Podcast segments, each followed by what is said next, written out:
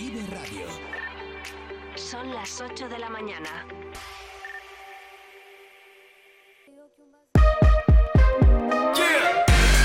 Vive Burgos con María Cristóbal.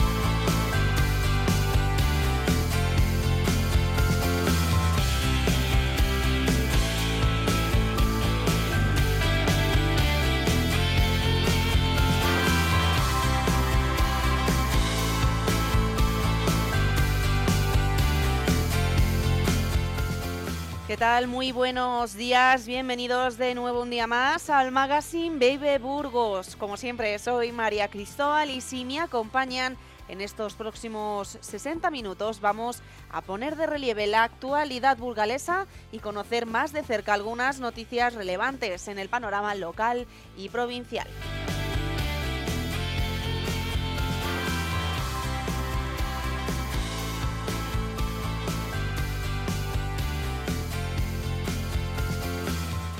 La sección primera de la Sala de lo Contencioso Administrativo del Tribunal Supremo admitía a trámite el recurso presentado por el Ayuntamiento de Burgos contra aquella sentencia del Tribunal Superior de Justicia en Castilla y León que tumbaba la modificación del Plan General de Ordenación Urbana que el Ayuntamiento de Burgos aprobó para limitar la apertura de locales de apuestas en el núcleo urbano, en zonas residenciales, evitar así que proliferen nuevas casas de apuestas en los barrios. Los jueces deberán analizar si la Administración local tiene competencia para poder alejar estos establecimientos de los barrios o por si el contrario admite el fallo dictado en Castilla y León y dificulta así echa para atrás esa modificación del Plan General de Ordenación Urbana.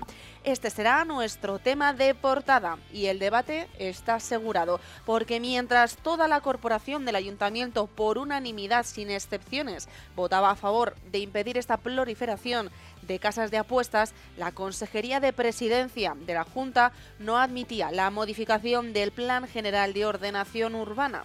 Por otro lado, la Asociación Regional de Empresas Operadoras interpuso recurso frente a este acuerdo plenario municipal y el juez les dio la razón al entender que las restricciones a las que se ponían las casas de apuestas no estaban debidamente justificadas por el Ayuntamiento de Burgos. Para tratar de entender toda esta amalgama de conceptos, tendremos al abogado Eduardo Pastor aquí en Vive Burgos pero no queremos perder el punto de vista psicológico y para ello estará el psicólogo de la Asociación de Afectados por el Juego de Burgos.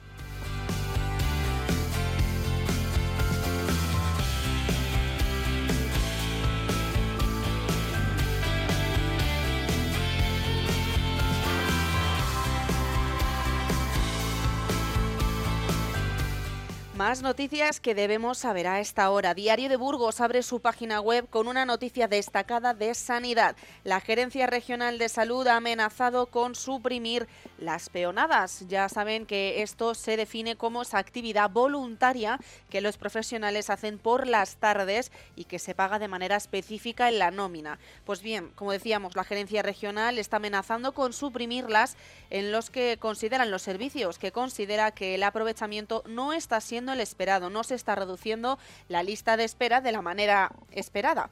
Dicho de otra forma, en las especialidades en las que el rendimiento de la jornada ordinaria de trabajo por la mañana es más que suficiente. En el UBU consta que Cirugía General recibió aviso formal a finales de agosto. Esto irritó irritó a los profesionales, tanto que se dirigieron expresamente al SACIL para defender su trabajo y decir que mediante estas peonadas la lista de espera se ha reducido en 600 personas y la demora media en 114 días. Ambos casos en comparación con diciembre del año 2021.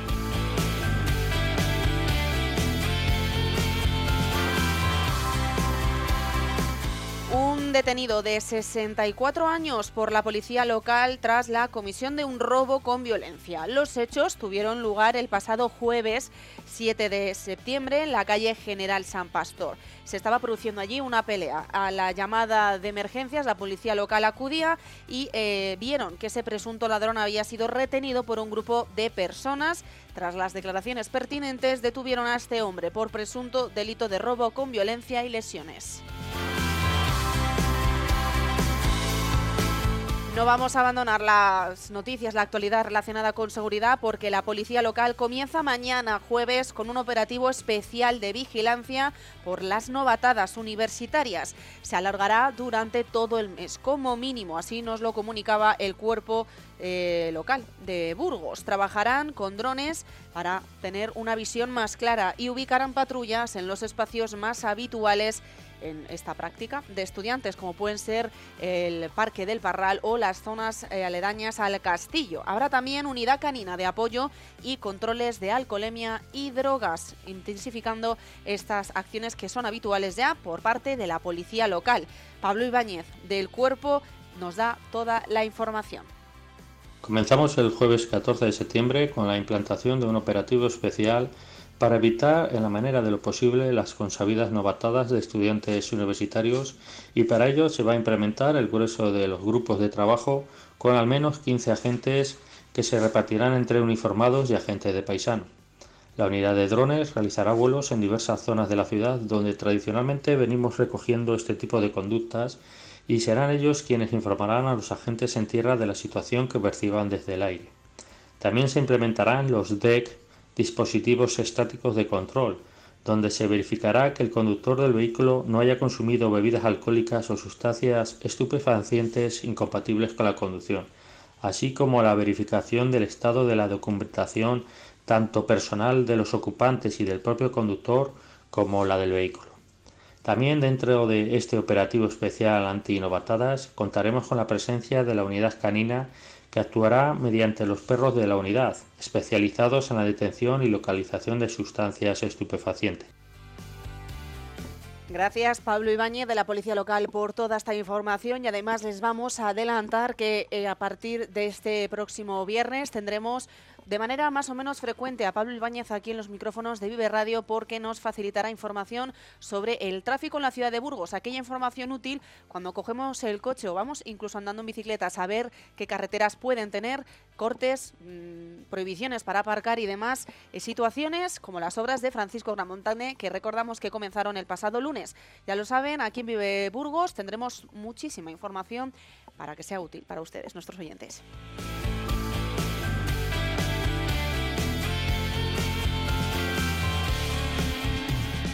La primera toma de contacto entre la Federación de Empresarios de Comercio y el nuevo equipo de gobierno buscó poner remedio al constante problema de aparcamientos del barrio de Gamonal, sufrido años tras años. Diario de Burgos especifica que una posible solución sería convertir en rotatorio el parking de lavaderos, zona azul. El concejal de Comercio, Raúl Martínez, ya avanzaba que manejan otras posibilidades distintas que se encuentran estudiándose. Profundizaremos sobre esto más adelante.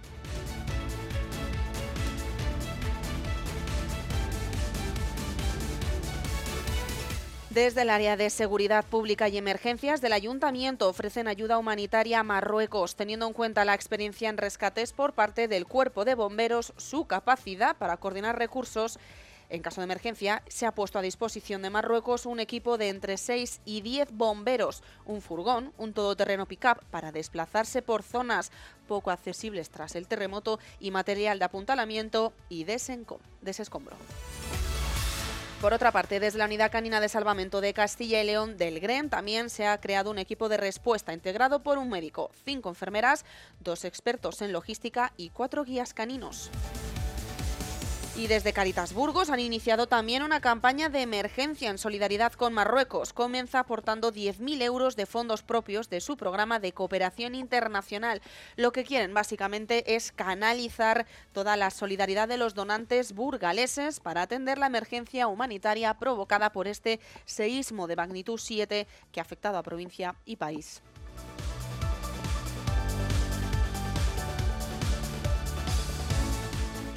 La exposición Humana Cathedralis, fotografías de Ángel Herray, cerró sus puertas el 10 de septiembre en la sala de exposiciones del Arco de Santa María. Ha estado expuesta desde el pasado 30 de junio y desde el Ayuntamiento de Burgos aseguran que ha sido un éxito de público, tanto burgales como extranjero. Ha recibido casi 34.000 visitas, una media de 457 al día.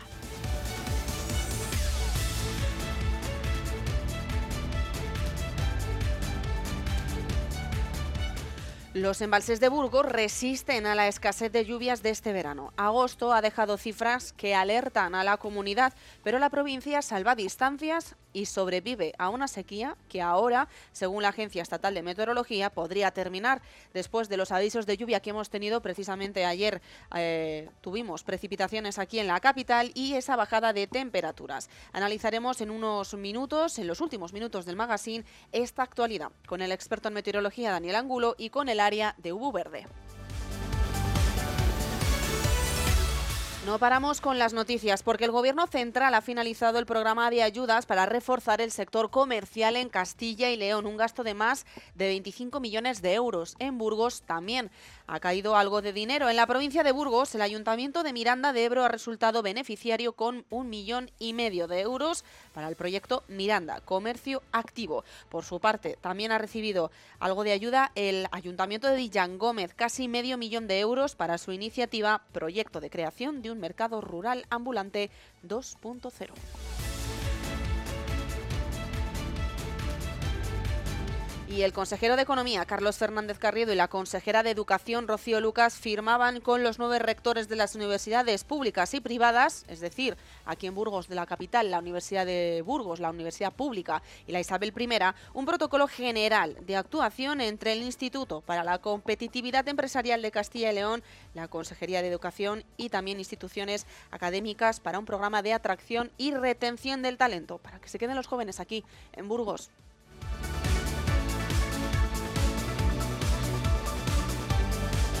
Conocemos ahora la información del tiempo. La Agencia Estatal de Meteorología indica para hoy en Burgos intervalos nubosos de nubes bajas. Por la tarde no se descartan precipitaciones débiles dispersas en zonas de montaña. Las temperaturas máximas hoy en ligero ascenso, muy ligero. En la capital máximas de 23 grados suben hasta los 25 y 26 en Aranda y Miranda de Ebro.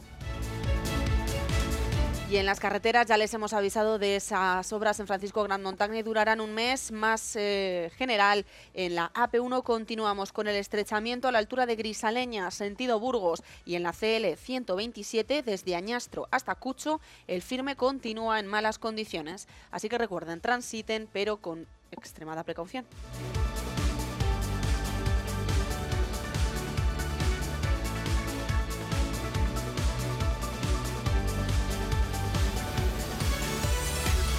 Y cuando pasamos las 8 y 13 minutos de la mañana nos vamos a ir a publicidad. Regresamos enseguida para hablar de esos temas. Les recuerdo que hoy vamos a hablar sobre eh, la actualidad de salas de apuestas a nivel jurídico y a nivel psicológico. También sobre los aparcamientos de Gamonal. ¿Qué opinan los afectados, los comerciantes y qué opina el concejal del área?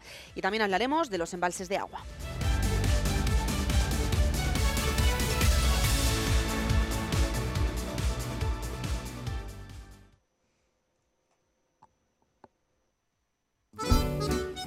Arranca el curso ocupándote de tus flores y de tus plantas. Aprende los mejores consejos para su cuidado y las tendencias con los expertos de Coquelicot. Todos los martes en Vive Burgos.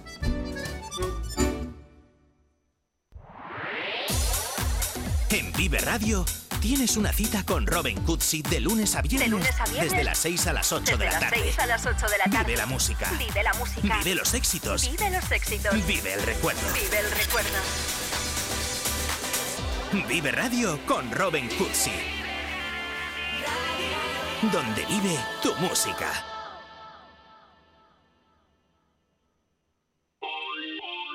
Sector primario en Castilla y León es el protagonista cada mañana en Vive Radio. Desde las 7 y 10 de la mañana, de lunes a viernes. De lunes a viernes. Jaime Sánchez Cuellar te ofrece toda la actualidad informativa. Relacionada con la agricultura y la ganadería. y la ganadería. Para estar al día. Para estar al día. Vive el campo. De lunes a viernes, cada mañana. Vive el campo. Aquí. En Vive Radio.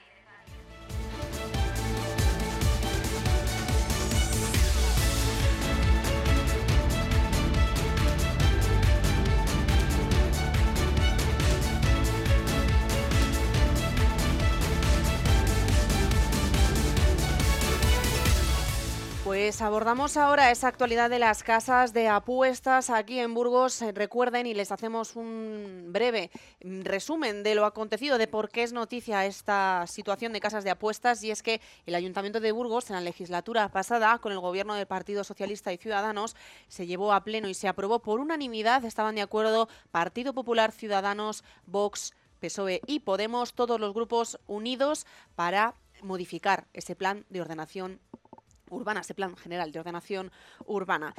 Modificaron ese plan para dar a suelo municipal una situación que impedía que nuevas casas de apuestas se eh, pudieran implantar en núcleos urbanos, en núcleos residenciales ante la proliferación de casas de apuestas en algunas zonas de la ciudad, como conocido es el barrio de Gamonal. Este, esta nueva modificación del Plan General de Ordenación Urbana hablaba y habla de que las casas de apuestas que ya están ubicadas se queden, no impide que mantengan con su actividad económica, sin embargo sí que impide y prohíbe que nuevas casas de apuestas se construyan, se instalen en los centros residenciales en los que eh, también hay cerca, en las inmediaciones, colegios y ante el riesgo de que los menores puedan acudir, puedan tener ese vicio delante, decidieron todos los grupos por unanimidad, como decíamos, modificar el Plan General de Ordenación Urbana. Ante esta noticia, la sociedad burgalesa reaccionó de manera positiva. Aceptaron de muy buen agrado ese acuerdo plenario para sacar las casas de apuestas de los núcleos urbanos y llevarlos a zonas, por ejemplo, industriales. No fue así. La Junta de Castilla y León, quien es quien tiene competencia para otorgar licencias en la concesión de juego, eso eh, lo respetó. En este caso, el Ayuntamiento de Burgos se ceñía al Plan General de Ordenación Urbana, pero la Junta de Castilla y León sí entendió que eh, abusaba de competencias el Ayuntamiento de Burgos. Ante esta decisión, eh, provocó y recurrió esa modificación ante el Tribunal Superior de Justicia en Castilla y León. Pues bien, el Tribunal Superior de Justicia dio la razón a la Consejería de Presidencia, vio que esa modificación no estaba debidamente justificada por el Ayuntamiento de Burgos. Así que el Ayuntamiento de Burgos volvió a recurrir esa sentencia y esa decisión de la Consejería de Presidencia. En ese caso, Ángel Ibáñez estaba ocupándose del puesto. Tenemos al abogado Eduardo Pastor para darnos algo de luz, aclararnos algo sobre esta situación de casas de apuestas. Mi compañero Sergio González ha hablado con este abogado Eduardo Pastor, mm, fiel de la Casa Vive Burgos y de Vive Radio, así que vamos a ver si ponemos algo de luz sobre esta situación que se ha generado como recuerdo por esa modificación y por esa polémica, ese debate de si el ayuntamiento excedió competencias o no. Es un tema de actualidad la situación que se vive en nuestra ciudad, aquí en Burgos, por supuesto, y también por ende en lo que sería Castilla y León, también en la administración regional, en la Junta de Castilla y León. ¿Y por qué hago referencia a la Junta? Bueno, pues porque hace no tanto eh, leíamos que una sentencia a través del tribunal competente indicaba respecto a los salones de juego que a partir de ahora, habrá que ver si se cumple o no, y por eso lo vamos a abordar aquí en Vive Radio, van a ser los ayuntamientos los que tengan la potestad, los que tengan la responsabilidad, los que tengan ese margen de maniobra para decidir si se instalan, si se abren más salones de juego en la localidad, porque hasta ahora es la Junta de Castilla y León la que daba en este caso la licencia o el beneplácito para que se pudiesen abrir o no. Y es un tema que, bueno, pues ya sabemos a nivel de sociedad está en el día a día y que nos afecta, ¿no? Cualquiera en su barrio, cerca en su casa, conoce, ha visto, tiene, mm, bueno, en fin, no estamos hablando de nada que no tengamos, como decimos, en, nuestra propia vida cotidiana. Y para conocerlo, como nuestro abogado de confianza es Eduardo Pastor y es el que se sabe todo este tipo de cosas, pues nos encanta tenerlo aquí en esta casa, aquí en, Vive Radio y también en Promecal. Eduardo, muy buenas. Buenos días, Sergio. Bueno, Eduardo, la verdad es que es una preocupación para padres, madres, yo creo que sobre todo que ven a los más pequeños, que a veces se meten ahí. Bueno, eh, es un tema muy delicado, ¿no? A nivel familiar, de aquellos que caen en las redes de estos salones de juego, que como todo tipo de ocio, tampoco quiero meterme en un jardín que no me toca, pues eh, si cada uno sabe utilizarlo de su manera responsable, como se dice con el tema del juego, pues bueno, hasta ahí se puede llegar a leer, pero es que las quejas vecinales, las quejas van a más en este tema, porque hasta ahora La Junta de Castilla y León decía sí o no a que puedas abrir o no un salón de juego en determinada localidad cumpliendo una serie de requisitos, pero parece que ahora el tribunal quiere que sean los ayuntamientos de cada municipio los que tomen la decisión exactamente, el Tribunal Supremo mm, bueno, ha admitido el, recurso para, alejar locales eh, de apuestas en, el núcleo urbano. Mm, ha admitido el, recurso de casación, quiere decir que ha pasado el filtro, por lo menos en cuanto, en cuanto a la admisión. El primer paso, ¿no? Exactamente, es algo sumamente complejo y estamos hablando que el porcentaje de recursos que son admitidos en la, en la sala de contencioso administrativo bueno, es, es un porcentaje pírrico. Por lo tanto, el primer paso ya es bastante importante para el, para el ayuntamiento, ¿de acuerdo? En segundo lugar, mm, comentabas que bueno, pues que afecta, mm, es una preocupación, hay colectivos vulnerables eh, afectados por estas eh, o que, por estas casas de apuestas, como por ejemplo pueden ser pues eh, ludópatas, exludópatas y sobre todo pues juventud, de acuerdo. y por qué digo que es importante porque el recurso del ayuntamiento y, y esta cuestión para determinar si hay competencia por parte de la administración local o no tiene mucho eh, que ver con el interés público, ¿de acuerdo? Con el interés público y el interés general. Ahí va a estar, eh, o ahí está, eh, parte de la fundamentación de este, del recurso del ayuntamiento, ¿de acuerdo?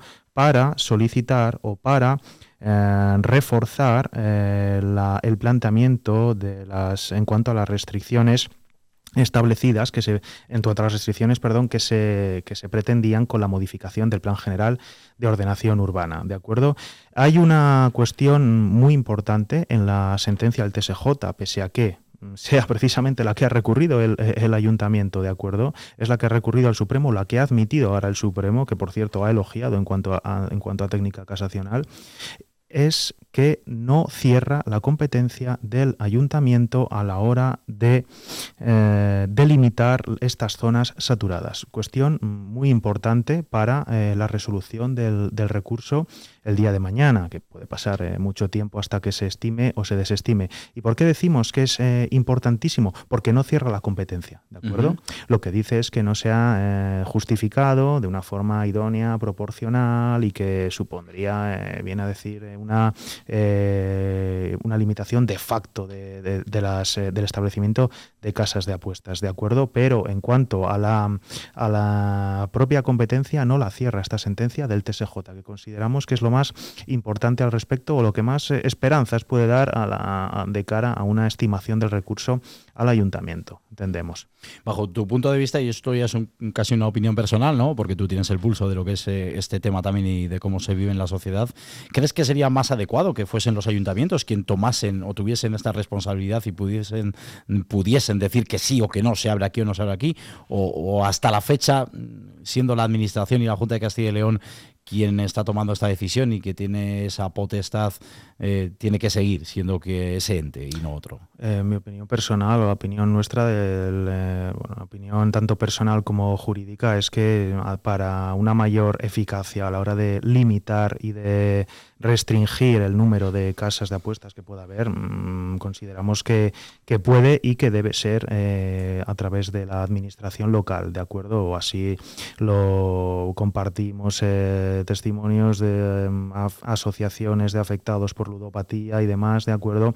Eh, en, este, en este punto concreto. No obstante, además, vemos cómo a la hora de resolver esta problemática, el ayuntamiento puede fijarse en más de una forma más eh, peculiar, más, eh, más precisa, perdón, en dónde está esta casa de apuestas, si está en este colegio, está enfrente de este colegio, de este polideportivo. Creemos que a la hora de, poder eh, limitarlo y tener un conocimiento más exhaustivo de las zonas rojas, por así decir, creemos que el mm. ayuntamiento puede ser más eficaz para prevenir el, el juego y en su caso he agravado la, pues por desgracia, la, ludopatía, de acuerdo, que lo que puede, que la competencia que tiene una administración autonómica. Y, en cuanto al fondo del, asunto, más allá de la, de la competencia o no del ayuntamiento, sí que queremos eh, dar también una, una pincelada en cuanto a la posible restricción o, a, las, eh, a los metros que tiene que haber, por ejemplo, entre una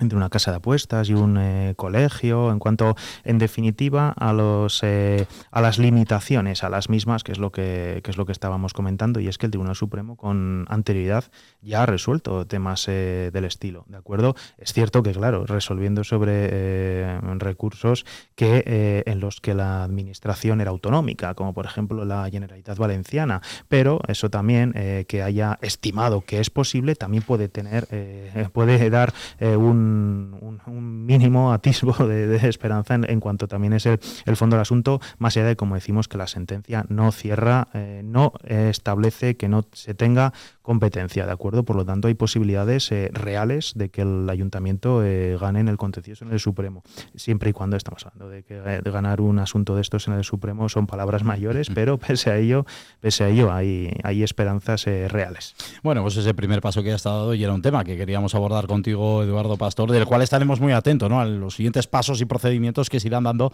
para ver ¿no? si finalmente es la Junta quien decide si se abre o no un salón de juego en mi casa, en mi localidad, en mi calle, o si pasa a ser el ayuntamiento el que tome esta responsabilidad. Eduardo Pastor, como siempre, el abogado de esta casa, un placer tenerte con nosotros. Muchísimas gracias.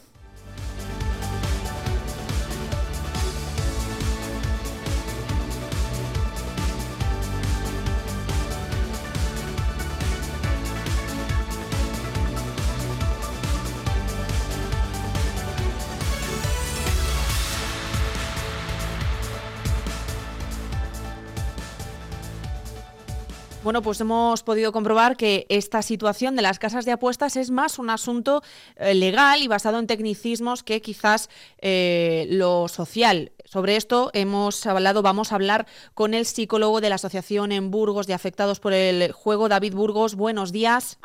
Hola, buenos días, buenos días. Sobre esta situación de las casas de apuestas que vuelve otra vez al, torno, ¿qué pensamos desde la asociación? Bueno, pues nosotros estamos luchando en estos frentes. Eh, en el planteamiento que el, Tribunal Supremo ha admitido a trámite lo que en su momento las casas de apuestas, la Junta de Castilla y León, daban por hecho de que de que los argumentos que en, en el Tribunal Superior de Justicia antaño parece ser que por parte del arquitecto del ayuntamiento, y hablando del Plan General de Ordenación Urbana y, y también sobre lo que yo pude hablar eh, y exponer acerca de la nocividad de esta, de esta patología dentro de los barrios.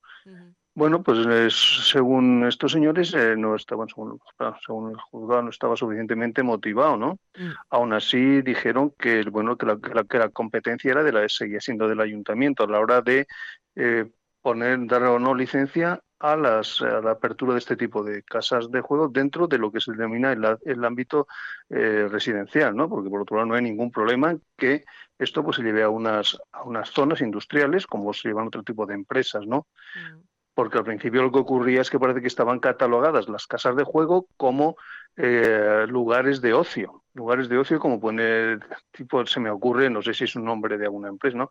Tipo chiquipar o alguna cosa de estas, ¿no? Es decir, lugares de ocio para niños, no, no tiene nada que ver. Mm. son lugares de apuestas que se acogieron a que en su momento parece que bajo el mismo epígrafe se podían dar licencia y bueno, no, la cosa es muy distinta. Mm. Y, y, ahí andamos, ¿no? Claro, el concepto es que el ayuntamiento es dueño de su, de su suelo y lo cambió, pues eso, la titularidad, definir en ese plan general de ordenación urbana el yo defino que esto es residencial y no puede haber X. Así es, así es, sí, porque la, el efecto que se está produciendo en estas, en los barrios es, tremendo, es totalmente perjudicial.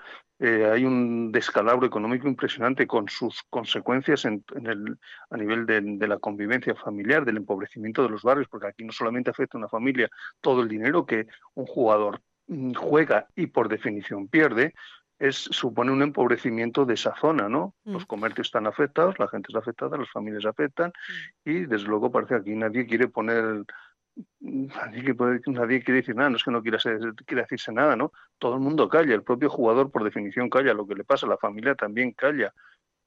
Nadie parece que tiene que hacer nada, que hay que hacer algo, ¿eh? de verdad, perdona. Es nada, es una situación que quizás está más eh, generalizada, por así decirlo, en barrios pobres, porque el ejemplo que se ponía siempre es Gamonal, que está colmatado de casas de apuestas. Quizás te vas a las huelgas y no ves ninguna, o, por lo menos ahora no me viene a la mente. No sé si es, encima lo ponen ahí a conciencia o.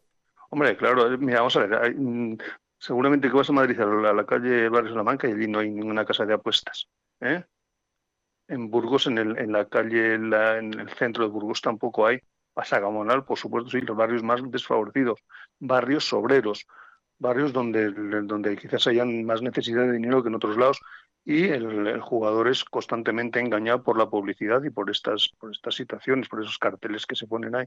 ¿Y por qué eligen? Quizás tenga un factor psicológico el por qué lo ponen ahí y no en. Sí, pues yo creo que es una necesidad. Mira, donde hay problemas, eh, donde hay problemas parece que hay después ponen, no les dan soluciones, van, van a, atacarles más, ¿no? A darles donde les duele, a ofrecerles algo que no es cierto, van a ofrecerles la posibilidad de ganar dinero en poco tiempo a un jugador le ofreces esa, esa situación, esa circunstancia, y dice, hombre, pues ¿por qué no? Claro, yo estoy mal, mi familia está mal, ¿por qué no voy a tener yo un coche y por qué no voy a tener un piso en otro lado como tienen otras personas? Bueno, pues este es un, jugador, este, a jugador se le engaña, no tiene capacidad crítica y no tiene voluntad para decir que no, su capacidad volitiva es, es, nula, es mínima. ¿Por qué? Porque la enfermedad así se lo lleva, ¿no? Mm. Entonces le engañan, le ofrecen unas tapas, les ofrecen una posibilidad de unas gambas o de un bocadillo de una cerveza a un precio irrisorio. Le sale muy caro esa cerveza, ¿eh? A ella y a su familia. No se puede permitir de verdad que una familia, en un día, un trabajador ¿eh? que no sabe lo que está haciendo, se esté jugando y se, se juega y se pierde el dinero de la de, del sustento de sus hijos, ¿no? Eso no se les puede hacer, no se les puede, esto no se puede permitir. Yo te lo digo así de claramente, yo sé lo que les pasa, porque yo llevo 30 años ayudando a jugadores patológicos aquí en Burgos. Yo sé lo que les pasa. Si alguien no lo quiere saber y alguien no lo quiere denunciar, y encima se está facilitando la posibilidad de, de más apertura, pues me parece no sé, no voy a poner un calificativo. Afortunadamente el ayuntamiento, la antigua corporación municipal, dijo unánimemente que no se daban más licencias la Junta de Castilla y León, por parte del Departamento de Presidencia, ha dicho que, bueno, que pues, lo que decía antes, ¿no? que no está suficiente motivado. Que, ¿Qué es lo que no está suficiente motivado? Una enfermedad hay que decir qué es lo que le pasa a la Sección Americana de Psiquiatría y la Organización Mundial de la Salud dice lo que es el juego. Es una adicción sin sustancias, con unos efectos impresionantemente perjudiciales y nocivos. Sobre esto te para quería personas que están pagando impuestos, ¿no? Eso no se puede permitir. perdón. No, no, sobre esto mismo te quería preguntar, ¿cómo afecta psicológicamente, al final es la, rama que, más controlas y que más tratas diaria, ¿cómo, se, cómo afecta a diario eh, y psicológicamente eh, esa enfermedad, vamos a llamarlo así? Cómo afecta? Bueno, afecta sencillamente porque una persona deja de tener vida. ¿Es un, adicto al juego o es un, drogadicto del juego? ¿Eh? A nivel neuronal, a nivel clínico, tiene la misma sintomatología. Que alguien puede plantear, bueno, pues que, deje de jugar. Ya, pero el jugador no puede, no sabe, no está capacitado.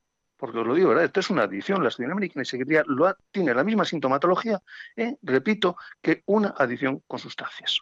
Y si no, bueno, pues ahí están las referencias y los muchos especialistas.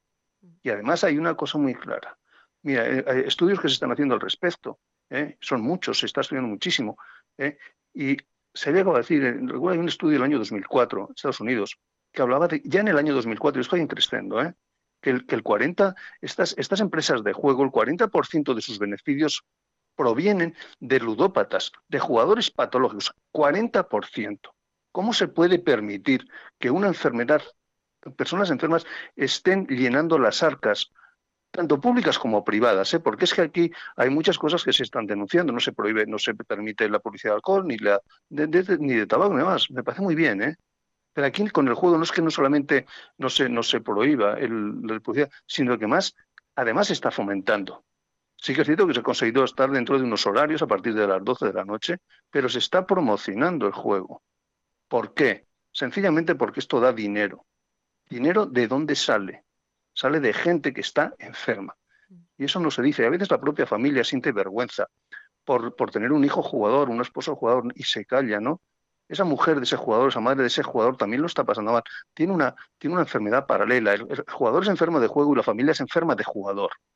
Pero eso no se dice, eso no se hace. En la seguridad social no se trata, porque esto son muchas horas las que hay que dedicar a un jugador para que salga adelante.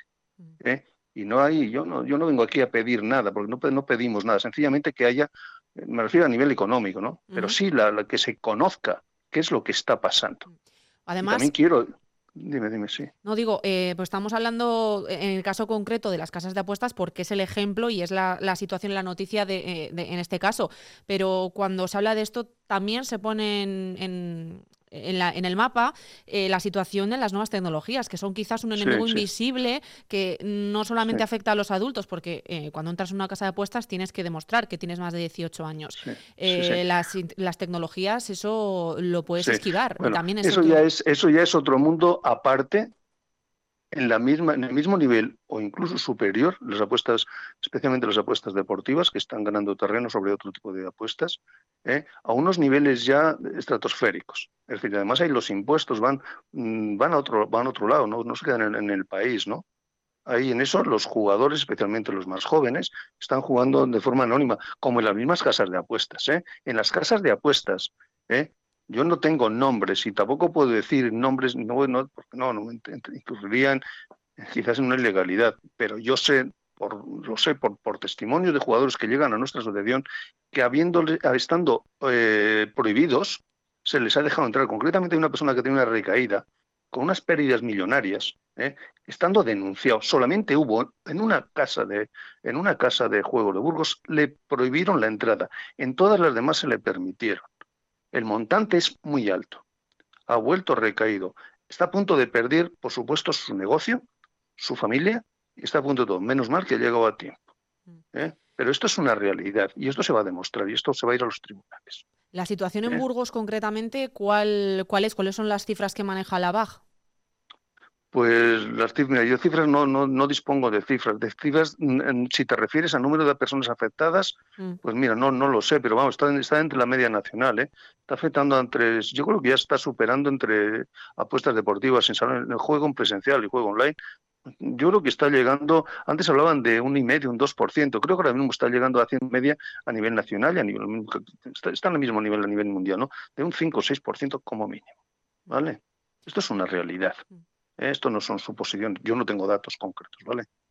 Pero sí que te puedo decir que este país está, se está fomentando, aquí no se prohíbe nada, aquí se está haciendo daño, la gente se está empobreciendo, los barrios también, y la gente lo está pasando mal, y encima nadie, se les, nadie les atiende, ¿no? Nadie dice nada, nadie dice nada.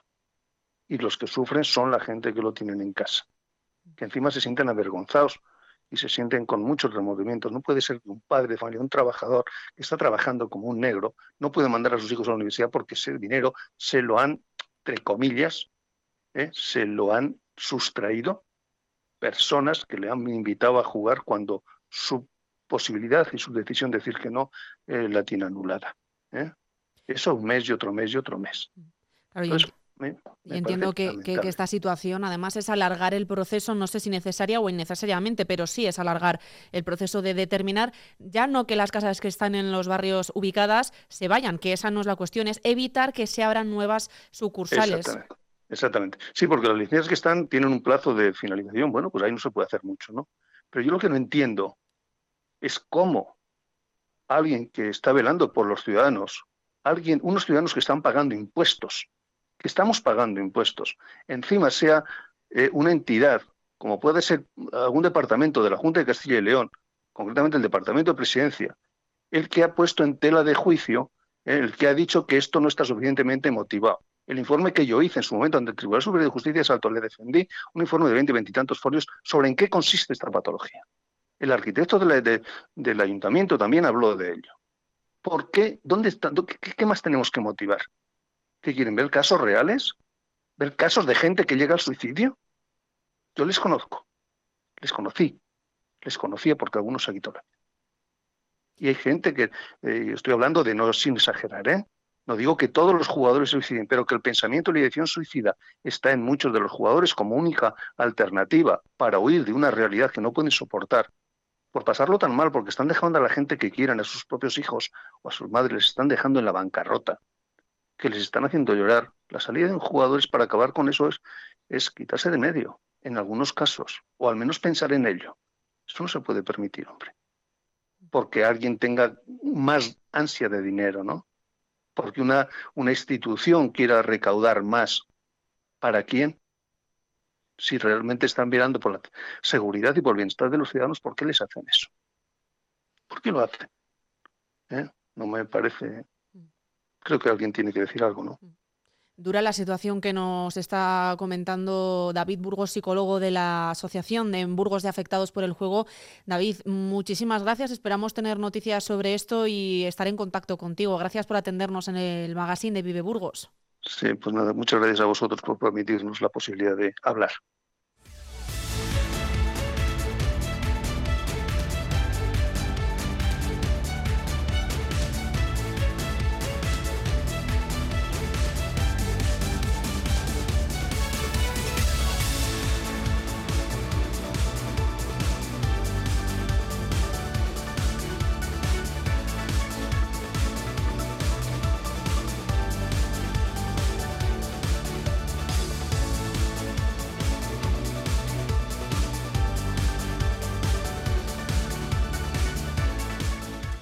Hablamos ahora también de esa situación en Gamonal. De todos es sabido por todos, es sabido los problemas de aparcamiento que tiene este populoso barrio de la ciudad de Burgos no solo para los que viven y residen en Gamonal, también para los que acuden a sus comercios o a visitar familiares y amigos. Los problemas de aparcamiento son un hecho.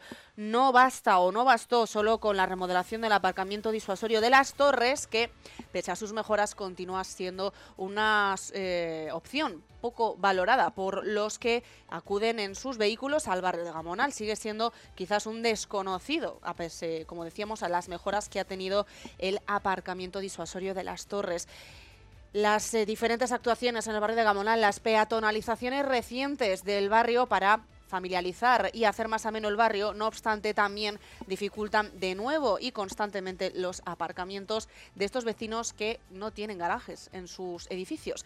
Así que es un problema que todos los equipos de gobierno hasta la fecha han tenido que dar una solución.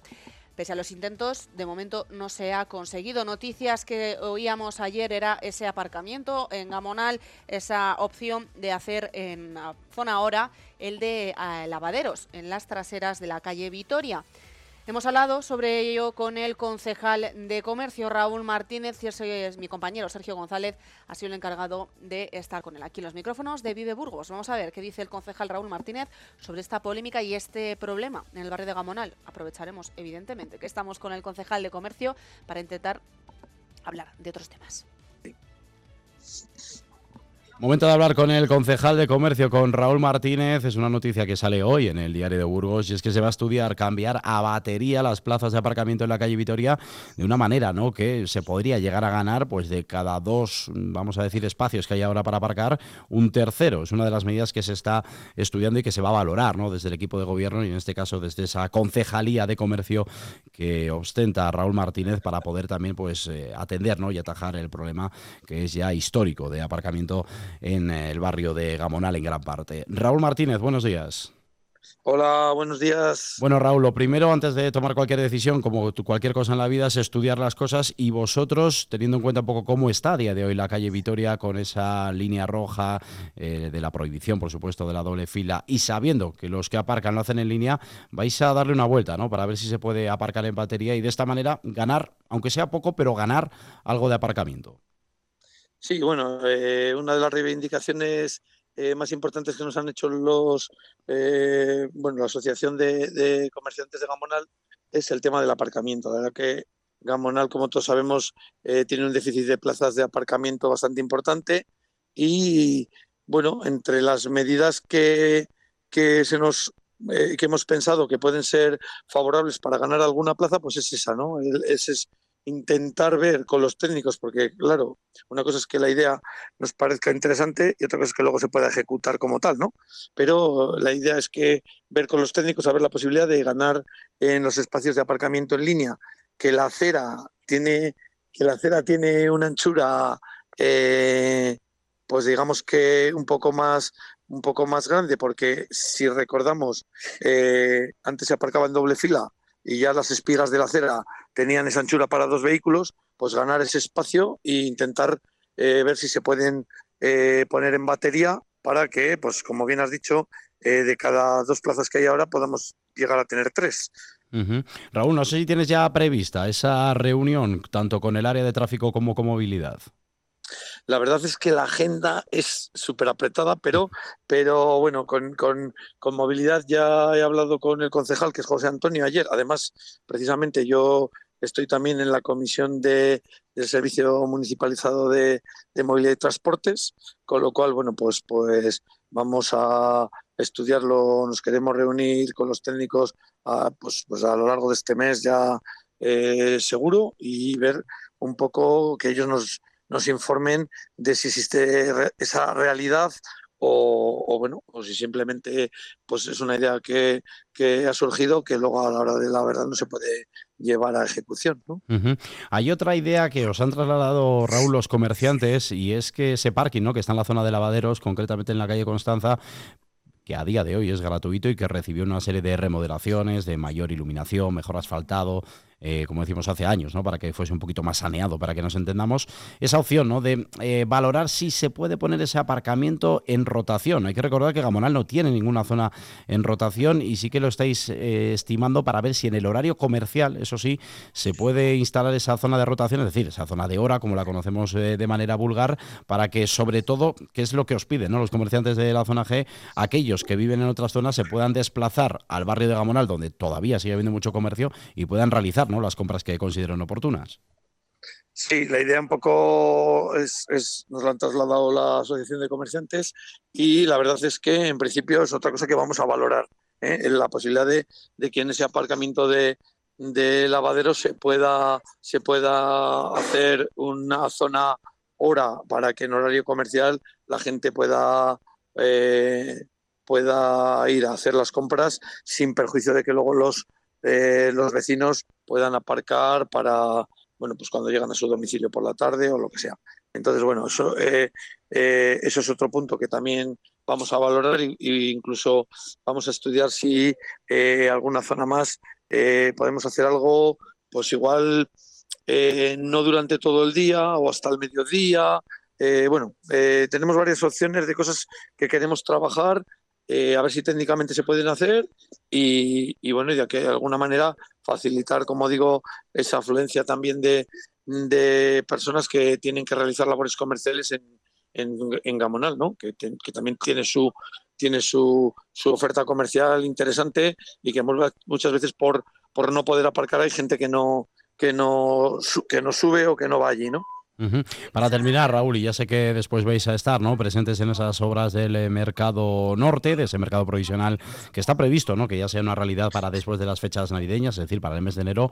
Bueno, una valoración que de primeras eh, sí que me gustaría conocer por tu parte como mm, concejal de comercio, aunque lo harás de luego posteriormente de una manera mucho más desgranada, sobre cómo van avanzando esas obras y si realmente creéis que ese plazo se va a poder cumplir.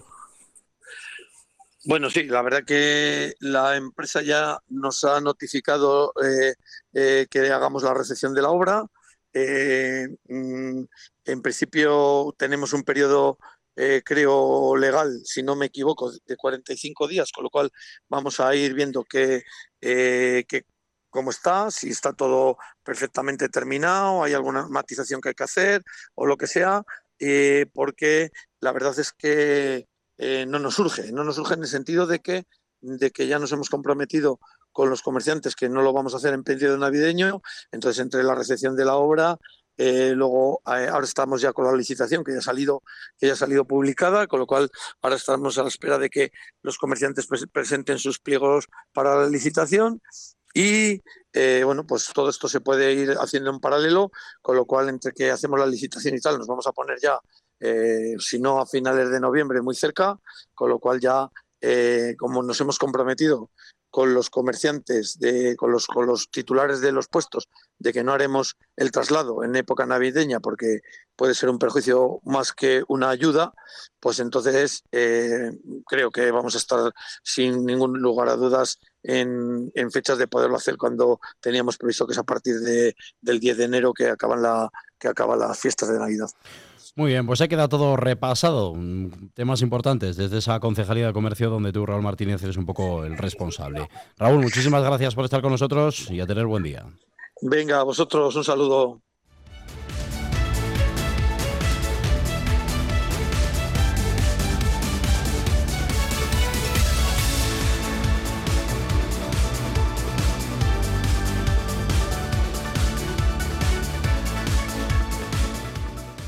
Y en esta sintonía hemos querido hablar también con los comerciantes de la zona G, de la zona de Gamonal, porque tienen mucho que decir, son aquellos ¿no? que diariamente saben perfectamente cómo está el aparcamiento en una de las eh, zonas de Burgos, pues que sufre ¿no? de bastantes problemas en este sentido por la cantidad de vehículos, tanto de los que están como de los que van al barrio para poder realizar sus compras. Y conocíamos hoy ¿no? que desde la Concejalía de Comercio se estudia cambiar a batería las plazas de aparcamiento en la calle Vitoria. No solo eso, sino que también el parking de lavaderos podría pasar a ser rotacional eso sí, solo en las horas de tipo comercial. Para hablar de ello tenemos con nosotros a Borja, que es el gerente de la zona G, de la zona de, comerciantes de Gamonal. Borja, buenos días.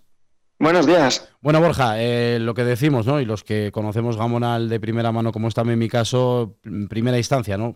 ¿Qué valoración haces desde tu parte? Porque evidentemente afecta y en mucha medida, en el caso de que esos aparcamientos en línea pasen a ser en batería, a lo que son los comercios y al propio barrio de Gamonal.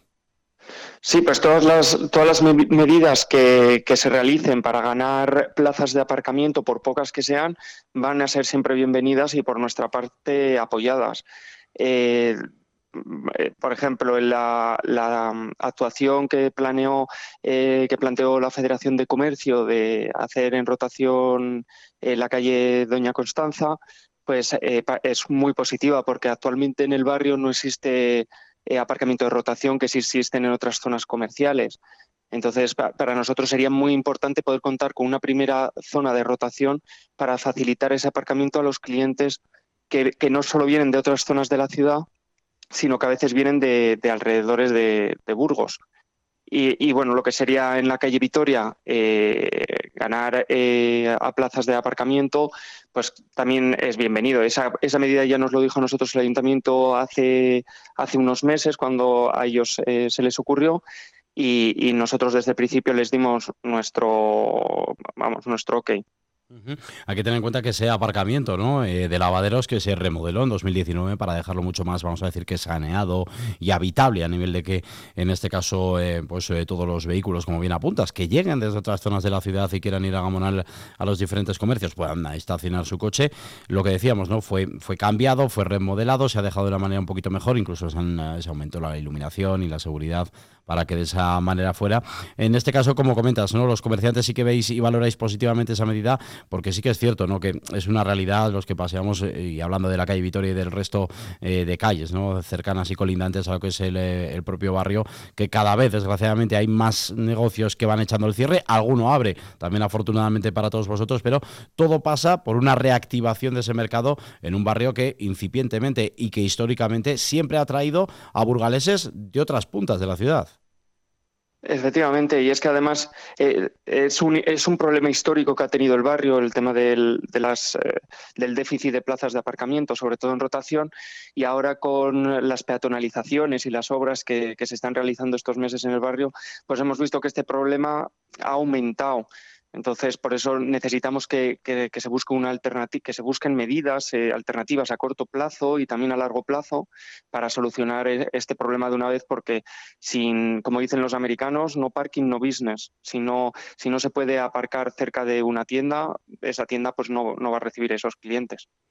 Entiendo que estas valoraciones, Borja, que haces tú como gerente, es las que te trasladan también todos los comercios de Gamonal, que digamos que con el paso de los años, al menos la sensación que yo tengo, ¿no? que, que lo conozco, como digo, de primera mano, es que cada vez la gente de fuera le cuesta más, ¿no? de otros barrios, de otras calles, de otros lugares, venir aquí al barrio de Gamonal a comprar, eh, que hacerlo ¿no? en otros lugares y de esa manera pues también, ¿no? ellos lo ven como una buena medida y lo acogen como tiene que ser en este sentido, porque al fin y al cabo, lo que tú decías, el parking es lo que atrae a los de fuera, porque los autóctonos del barrio ya lo conocen.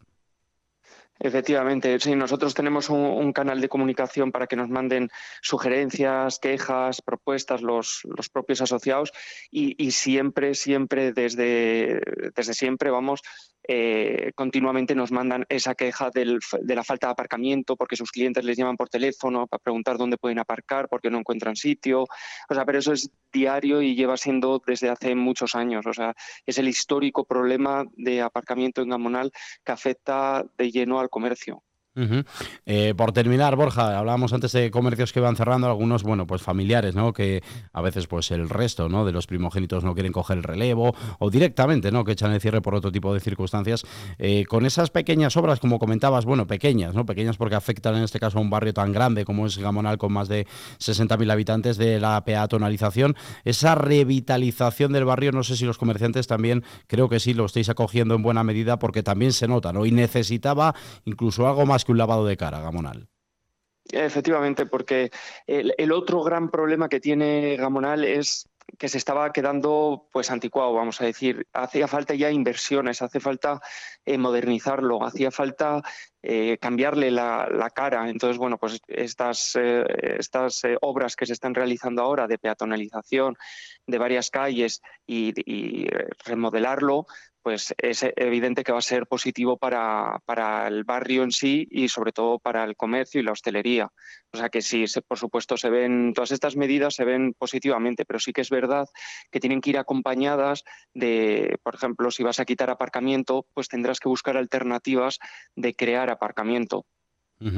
Bueno, pues ahí queda todo dicho. Yo creo que la opinión está clara, ¿no? De los comerciantes que sois los que os tenéis que ganar la vida. Y nunca mejor dicho, que a veces se nos olvida en ese ámbito del barrio de Gamonal y que, bueno, pues en palabras tuyas, Borja García, gerente de la zona G, nos acabas de dejar de manera muy clara y muy meridiana. Borja, un placer tenerte con nosotros y de verdad, eh, esta es tu casa para lo que necesites. Muchísimas gracias.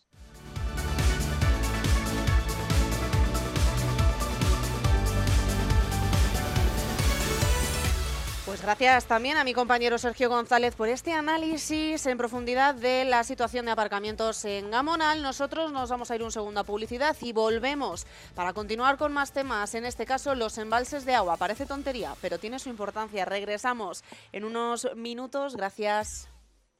Interclub Caja de Burgos, más que un gimnasio. Compruébalo tú mismo en septiembre en calle Jesús María Ordoño 9 y obtendrás un regalo solo por venir a informarte. Body Fitness, Pilates, Yoga, Tabata. Prueba nuestras actividades físicas la semana del 18 al 22. Servicios de nutrición, fisioterapia y logopeda. Interclub, tu centro de la Fundación Caja de Burgos. Arranca el curso ocupándote de tus flores y de tus plantas. Aprende los mejores consejos para su cuidado y las tendencias con los expertos de Coquelicot. Todos los martes en Vive Burgos. Vive Radio. Esto es Vive Radio. La radio de tu vida. ¿Y esto? ¿Y esto? Música. Esto también es Vive Radio. Vive Radio. Siempre con un poco más de vida.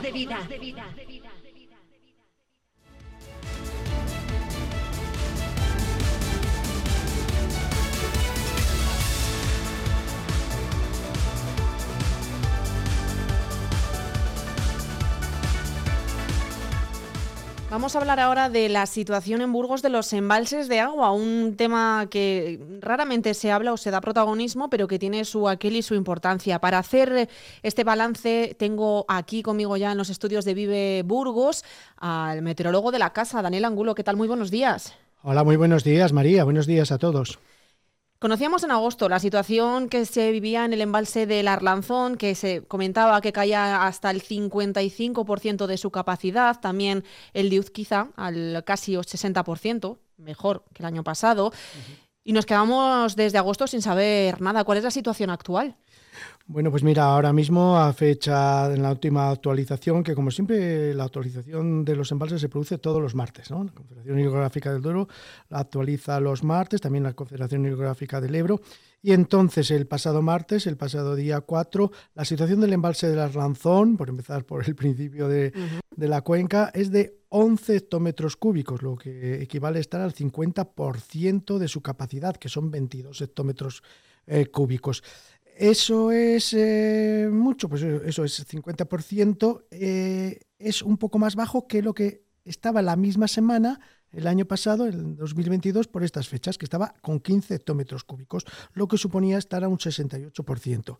La media de los últimos 10 años son 15 hectómetros cúbicos, es decir, que es el 70%. Está pues algo por debajo, está como decimos al 60% de su capacidad, cuando la media normal, normal de los últimos 10 años es el 70%. Eso en cuanto al embalse del Arlanzón. El embalse del Arlanzón, que sabemos, bueno, pues se dedica parte a consumo de la ciudad y parte a, riego, riego de la cuenca baja del Arlanzón, de toda esta zona de los pueblos del Alfoz. En cuanto al embalse de Uzquiza, que es donde obtiene la ciudad, principalmente y todo el Alfoz y parte de la provincia también, sobre todo situada al oeste, agua para consumo. Pues este tiene actualmente, en la última actualización, 42 hectómetros cúbicos. Eso es un 56% de su capacidad total, que son 75 hectómetros cúbicos. En la misma semana del año pasado, el 2022, estaba a 39 hectómetros cúbicos, es decir, que estaba con un nivel inferior al 52%. Este año está al 56% y está pues algo por debajo de lo que es la media de los últimos años, que son 47, el 63%. Así que, bueno, pues está un poquito más bajo, pero es normal que ahora, a finales de mes de septiembre, es cuando los embalses están más bajos, porque el año hidrológico que antes empezaba el 1 de septiembre, ahora empieza el 1 de octubre. Y es porque en septiembre es cuando suelen estar más bajos. Luego ya en octubre, con la llegada, esperemos, de los temporales eh, del Atlántico, las borrascas, que este año parece, según la previsión estacional, aunque las previsiones estacionales hay que cogerlas con, con, pinzas. Con pinzas, exactamente.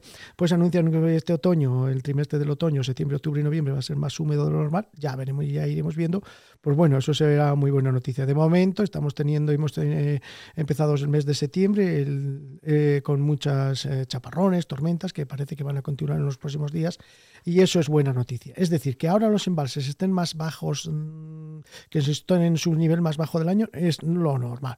Luego a partir de octubre ya, pues con las primeras lluvias, primero tiene que coger, mm, por decirlo de alguna forma, sangre la tierra, primero se llenan los acuíferos, se llena la tierra y luego ya todo ese agua que sigue ya es cuando van a recoger a los embalses. Por eso, cuando tienen su capacidad máxima es en el mes de abril y en abril de mayo, luego durante el verano, como no hay precipitaciones, y es cuando más se consume, pues eh, en septiembre resulta que están en lo más bajo. Sí que es un poco más preocupante, te diría María, eh, la situación del embalse del Ebro, que actualmente tiene solo 136 hectómetros cúbicos. Eso es solo el 25% de su capacidad. Es un embalse que comparte, comparte Burgos con Cantabria, bueno, León en Cantabria, y es el embalse más grande que tenemos en nuestra provincia. La capacidad es de 541 hectómetros cúbicos. El año pasado, a esta misma semana, tenía 200 hectómetros cúbicos. Es decir, que estaba al 36%, este año está al 25%, sí. Y la media de los últimos años son 312, es decir, el 57%. O sea que ese sí que está bastante más bajo. Pero, hombre, hay que decir que la zona de la cordillera cantábrica en el norte de nuestra provincia es la que más lluvia recibe. Ahí si vienen unos temporales como Dios manda y una situación del norte, pues ahí llueve mucho más y entonces mucho más que en el sistema ibérico, que en la, en la cabecera del Arlanzón. Fíjate, cuando hablábamos de este tema mencionábamos que a veces cuando se habla de esto, mm, de que es que hay poco agua, es que hay menos agua ahora que hace un tiempo, decíamos, ahora se usa más, se requiere más ese agua y además Burgos es ciudad industrial y también eso tiene el peso en el agua, en el consumo.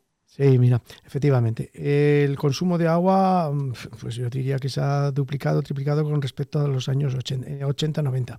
Eh, en los años 90 y 91, quizás mucha gente no lo recuerda, algunos sí, otros no habían ni nacido, eh, tuvimos una de las sequías más graves del pasado siglo. Y en aquello entonces llegamos, llegó a haber restricciones en el País Vasco, incluso. Fíjate que el País Vasco llueve mucho, e incluso aquí también en Burgos Capital.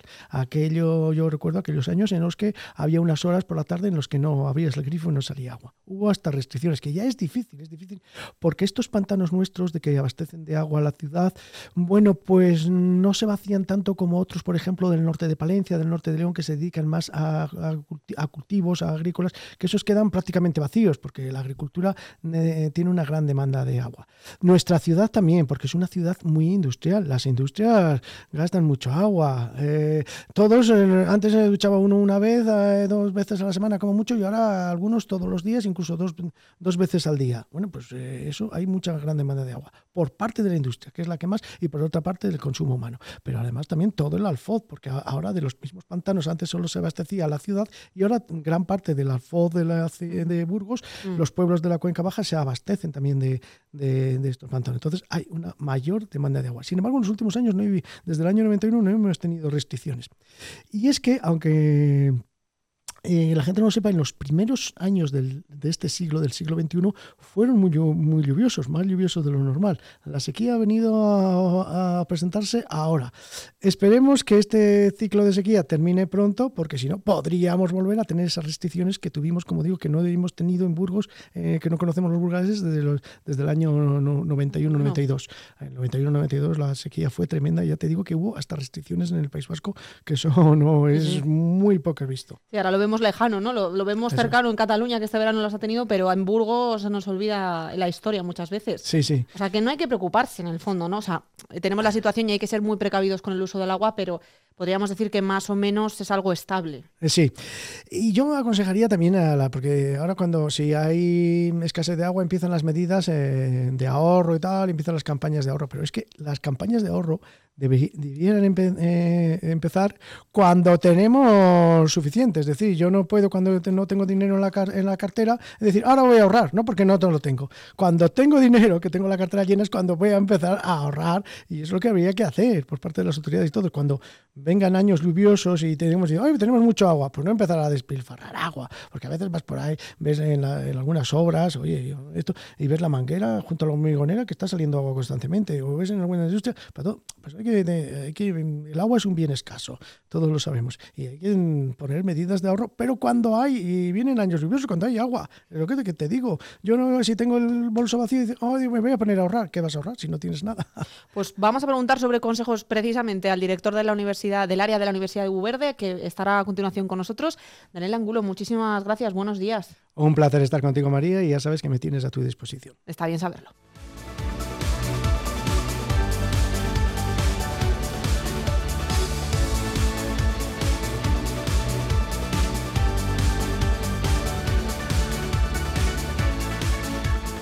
Seguimos hablando de los niveles de agua en Burgos. Ahora lo hacemos con el director del área de Ubu Verde de la Universidad de Burgos, Luis Marcos. ¿Qué tal? Bienvenido, buenos días. Hola, buenos días. Primero de todo, ¿por qué es importante que hablemos de este tema?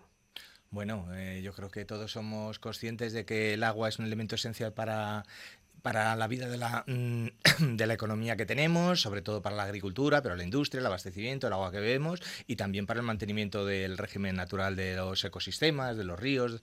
Y bueno, pues eh, somos conscientes que en los últimos años, este verano especialmente, pues hemos tenido unos déficits de agua muy significativos. Hay muchísimas comarcas, localidades que están con restricciones de agua. Eh, muchos cultivos no han podido ser regados con el, con el significado significado que ha tenido pues de reducción de las producciones y en algunos casos de cultivos forestales en la muerte de los árboles, es decir, es algo muy importante y luego además vivimos unos tiempos complejos de cambio climático en el que los eventos extremos y los cambios en los regímenes a los que estábamos acostumbrados eh, tanto de temperaturas como de precipitaciones, pues hace que las incertidumbres a la hora de gestionar el agua sean mucho mayores. Y, los burgaleses sabemos valorar la calidad o la importancia del agua, porque supongo que tú como director de Ubu Verde, pues compartes con los ciudadanos en esas experiencias que hacéis a lo largo del año, eh, vivencias y entiendes cómo sentimos la naturaleza y los recursos. ¿Sabemos mm, valorarlo? Bueno, yo creo que la ciudadanía en general, en general, eh, sin hablar ya de colectivos especialmente sensibilizados con el medio ambiente, eh, es cada vez más consciente de, de que tenemos que respetar nuestro entorno, de que tenemos que cuidarlo, de que tenemos que ser sensibles porque es muy vulnerable y en el caso del agua, pues eh, también. Son, los burgaleses yo creo que somos conscientes de que tenemos mucha suerte, porque cuando viajamos por ahí, pues no siempre bebemos un agua tan buena, tan rica como la nuestra, mm. ni tenemos eh, eh, esa disponibilidad en cantidades. Y, bueno, yo creo que los burgaleses saben, y además yo solo puedo certificar o atestiguar o refrendar, que, que el agua de Burgos, la que suministra el servicio de aguas, eh, Aguas de Burgos, pues es un agua de muy buena calidad dentro de, España, siempre está entre las primeras. Y luego, pues tenemos la suerte de tener dos embalses en cabecera de Arlanzón, el de Arlanzón y Utiza, que bueno, aunque en estas fechas, pues debido a la sequía que estamos viviendo, pues se encuentran en cifras por debajo de lo que es lo habitual, pero bueno, tienen, están por encima del 50% de su capacidad. Eh, en el caso de la cuenca del Duero está poco más de por encima del 40% y la situación en el conjunto de España pues está en poco más del 30%. Es decir, tenemos todavía recursos suficientes y desde luego de calidad. Eso no quiere decir que tengamos que, mm, que despreocuparnos, sino al revés, que tenemos que alegrarnos, cuidarlo y mantener esos recursos. Precisamente por eso te iba a preguntar, porque sin alarmar a nadie, es verdad que tenemos que ser responsables con el uso del agua, ¿no? ¿Sabemos serlo? Sí, bueno, yo creo que podemos serlo más. En cualquier caso, se están reduciendo en toda España, y Burgos no es una excepción, los eh, consumos de agua por habitante. Em, hace pues a lo mejor 15, 20 años estábamos en unos 150 litros por habitante y día y ahora pues estaremos en torno a 125, 130, es decir, hay una reducción en el, uso del agua. Es verdad, hay que reconocerlo, que en España el principal destino del agua es el regadío. Más de 80 de cada 100 litros que consumimos en España se dedica al regadío para tener alimentación y para poder mantener ese sector agropecuario tan potente que, pues, que genera muchas exportaciones y que contribuye a que nuestra España tan vaciada en el medio rural pues pueda seguir teniendo una actividad productiva competitiva.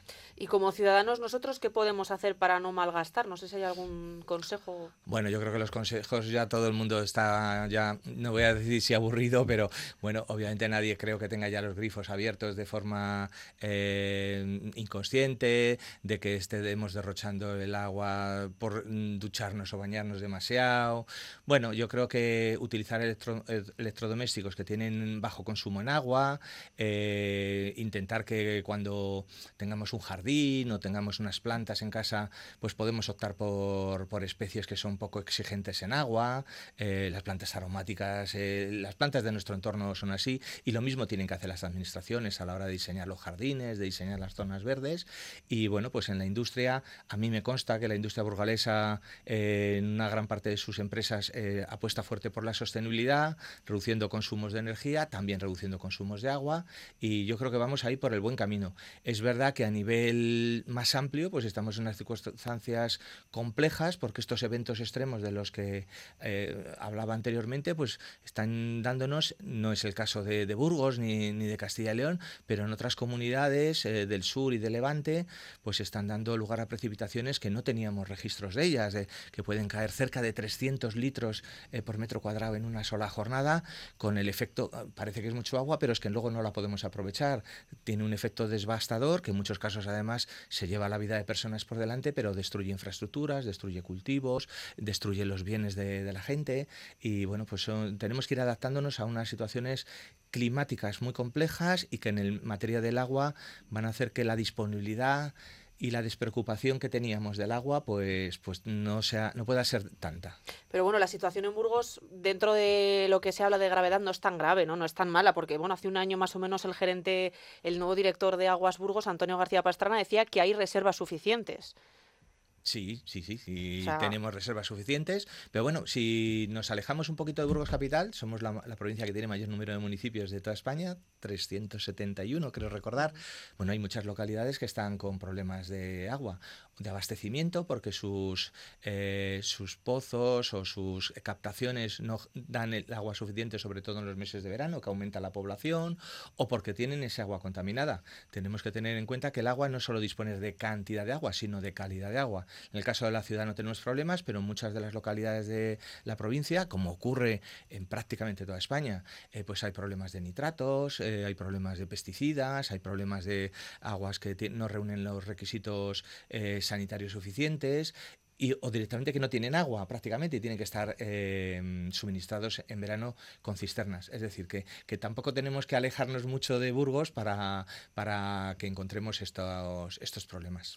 Y sobre esto supongo que es importante ese aprovechamiento de, del agua, hacerlo evidentemente no malgastando como hemos dicho, pero también pues quizás darle una segunda vida, si pudiéramos decir, ¿no? En eso la universidad tiene mucho que decir, está inmersa en un proyecto de captación de esas aguas de lluvia, la universidad, el ayuntamiento, bueno, que tenemos que esperar hasta finales de año ya y, bueno y finales incluso de 2024 en diciembre para saber si somos eh, benefactores de ese proyecto de los fondos europeos. ¿Esto en qué consiste este proyecto o cómo puede beneficiar? Bueno, fundamentalmente tenemos en la ciudad y en los municipios que se suministran de la red eh, urbana de Burgos agua de calidad y en cantidad suficiente, salvo situaciones excepcionales. Pero bueno, mm, eh, la Unión Europea nos dice que tenemos que ir más allá. en la directiva Marco de Aguas, que ya tiene casi 25 años, eh, nos decía que es necesario reutilizar las aguas. Y bueno, pues eh, nosotros tenemos en la ciudad pues muchas aguas pluviales, es decir, cuando llueve, pues ese agua va a unos colectores y, y vuelve al río, cierta medida podíamos intentar eh, captarla. Eh, en, gran parte de la ciudad donde tenemos eh, hormigonado o asfaltado el, entorno se pueden intentar recoger esas aguas o sobre todo en los tejados donde tienen una, una, mayor limpieza y reutilizar. Y luego por otro lado el agua de la depuradora eh, el agua que nuestras aguas residuales cuando son tratadas en la edad de Villalonquejar luego vuelven al río y bueno pues la Unión Europea nos dice tenemos que reutilizar. Obviamente esas aguas no reúnen a lo mejor la calidad para que nos la podamos beber pero que pueden tener un uso pues de uso ambiental para mantener ecosistemas para limpieza de calles para riegos etcétera. Con lo cual haría que teniendo las mismas reservas de agua estuviéramos eh, tuviéramos mm, una garantía mucho mayor de como si multiplicáramos nuestras reservas, como si el tamaño de los embalses, que no podemos ampliarlos, eh, se aumentara sencillamente porque estamos metiendo al agua también en la economía circular. Es decir, nosotros la ensuciamos, pero la limpiamos y la podemos utilizar, aunque sea para otro tipo de usos. Lo mismo que hacemos con los residuos. Pues estaremos pendientes de a ver si nos conceden este proyecto o no, que bueno, buenas noticias serían para Burgos y los burgaleses. Gracias, eh, Luis Marcos, director de EU Verde, por acompañarnos esta mañana en Vive Radio. Pues muchas gracias a vosotros.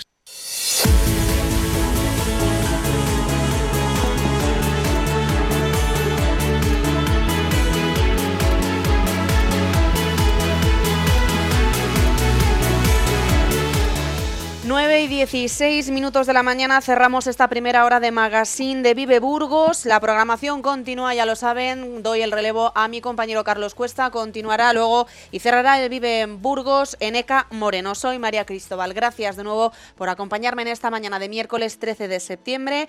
Les dejo en buenas manos. Gracias.